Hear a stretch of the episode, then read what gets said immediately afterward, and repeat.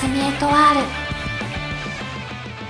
こんばんは、ゆいかわゆいです。12月2日日曜日、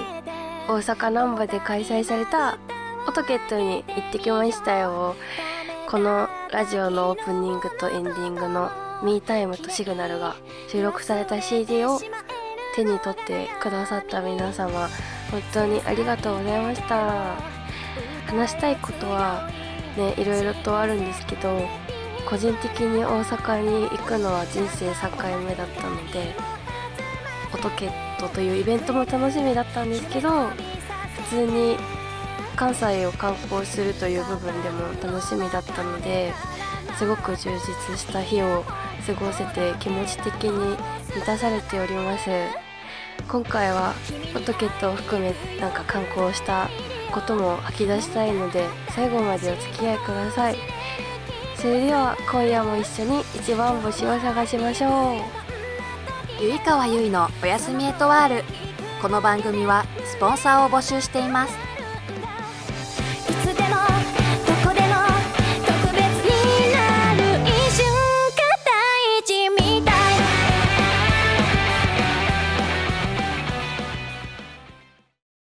こんばんはゆいかわゆいですゆいかわゆいのおやすみエトワールではおすすめのインドカレー屋さんの情報を募集しています。都内であれば食レポに行きますのでぜひぜひ教えてください。ゆいかわでした。うららかワークからのお知らせです。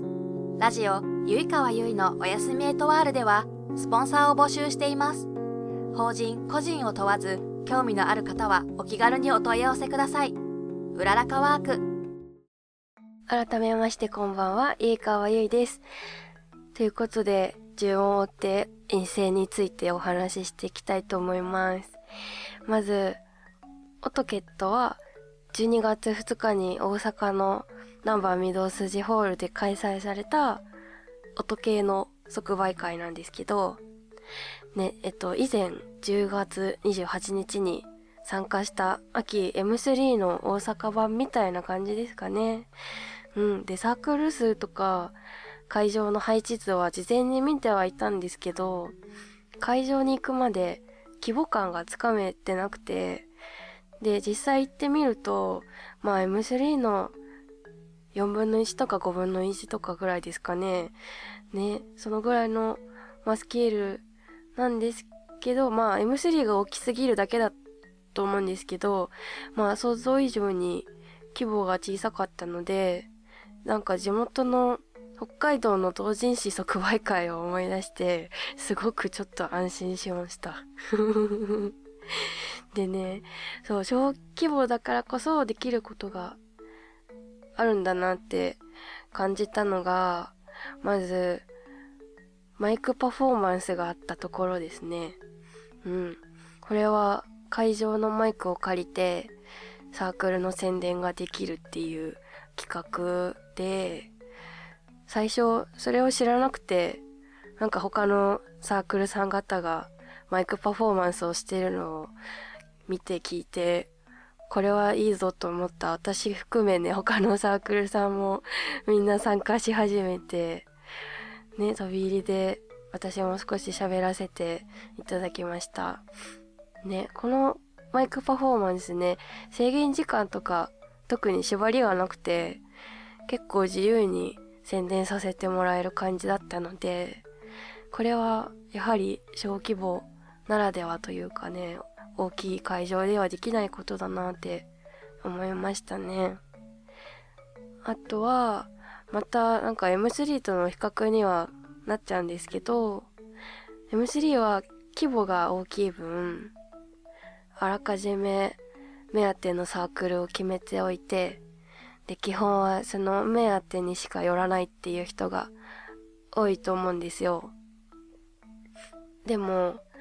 オトケットは規模が小さい分、一つ一つゆっくり見て回れるので、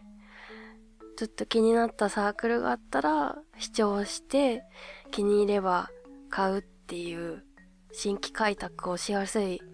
イベントだなと思いましたね。実際に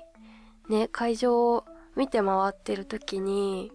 そういう開拓をしてる方を見かけたし、まあ、それこそこれ言ってしまうと、あの、ミータイムを作ってくれたあのリビさんという方が当日会場に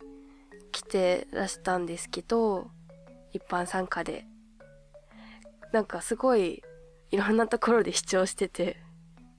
結構なんか聞いて買ってるなっていうのをちょっとちらっと見かけたので、まあね、そういう人も結構いて、で、実際私のスペースにも視聴していってくれる方が M3 の時よりいたので、結構即売会みたいなイベントって SNS の宣伝で事前にね、どれだけこう目に留まってどれだけ人をつかめるかみたいな感じで当日スペースに来てくれる数が決まるっていうところがあると思うので、こういうその場で気に入ってもらえるって本当にすごく嬉しいし貴重な出会いなので、M3 とかコミケとか大きいイベントじゃなくて、こう、オトケットみたいなイベントも大切だなとすごく感じました。まあ、M3 だと、もう自分が興味あるジャンルのとこしか見なかったり、サークルの人がすごいギラギラしてるような、なんかすごい呼び込みとかしてて、すごい近寄りがたい雰囲気があったりするんですよ。だからまあその分、オトケットは結構なんかアットホームじゃないですけど、こうちょっとフラッと寄りやすい雰囲気ではあるかなと思いました。ゆいかわゆいのおやすみエトワール。その日は大阪に一泊してですね。で、翌日、まあ大阪というよりは京都を私は見て回りたかったので、京都を少し観光しました。はい。で、まず、なんかね、絶対に行きたいなって思ってたのは、伏見稲荷神社。定番ですよね。なんかこう、ネットとかでは結構っていうか結構周りの人すごい行ってて、ツイッターとかでは見てたんですけど、私はまだ実際に行ったことがなかったので、こう、このタイミングで行きたいなと思って、ね、写真にあの鳥居を収めたいと思って、一人でこうね、階段を登って、もう結構暑くて、なんか気温が割と高かったのかな。で、まあ歩いてたのもあるんですけど、結構階段登ったので汗だくになりながら一人で歩いてました。はい。まあそれはツイッターに写真を載せたのでぜひ見てほしいです。で、あと、もう一個京都で見たいなって思ってたのが、こう、まあ、漫画とかアニメなんですけど、3月のライオンっていう作品がありまして、その作品に、えっ、ー、と、メインのひなちゃんっていう子がいるんですけど、そのひなちゃんが中学校の修学旅行で京都に行って、で、そこで主人公のレイくんっているんですけど、そのレイくんとひなちゃんが京都のあの、鴨川の土手で出会うっていうシーンがあって、私もうだからそれを見てどうしてもその土手を見たいと思って もう川に行こうって思って川をとりあえず見に行きました。で、まあそれを見に行くついでに、あの、八坂神社も近いので、八坂神社もついでに見に行きました。そう。で、なんか見に行ってばっかりで、なんか、食べとかなきゃなって思って、京都っぽいものを。うん。でもなんか、こういっぱいありすぎて、何がいいのかよくわからなくて、結局、普通に、あの、辻りの抹茶、なんか、普通の苦い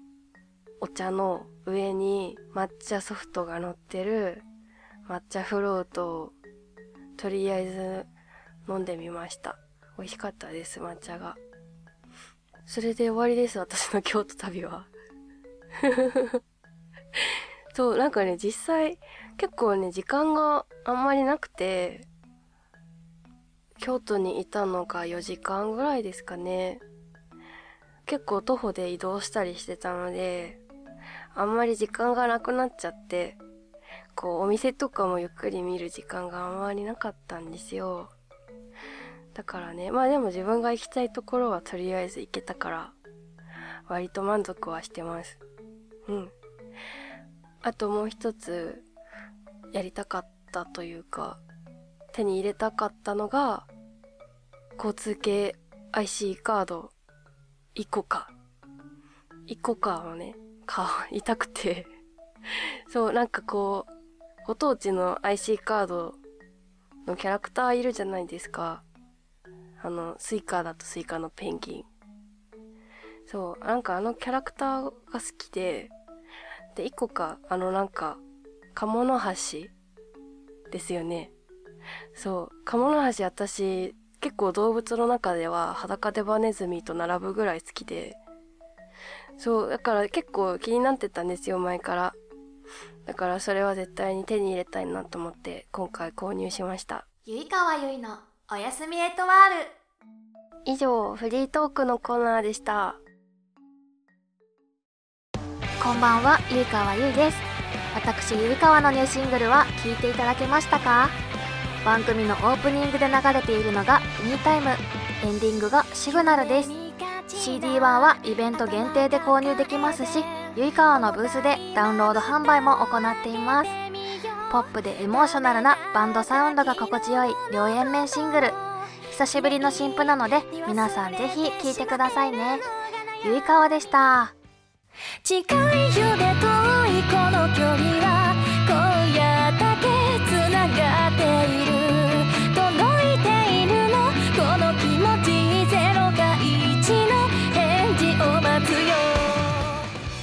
そろそろエンディングの時間になってしまいました。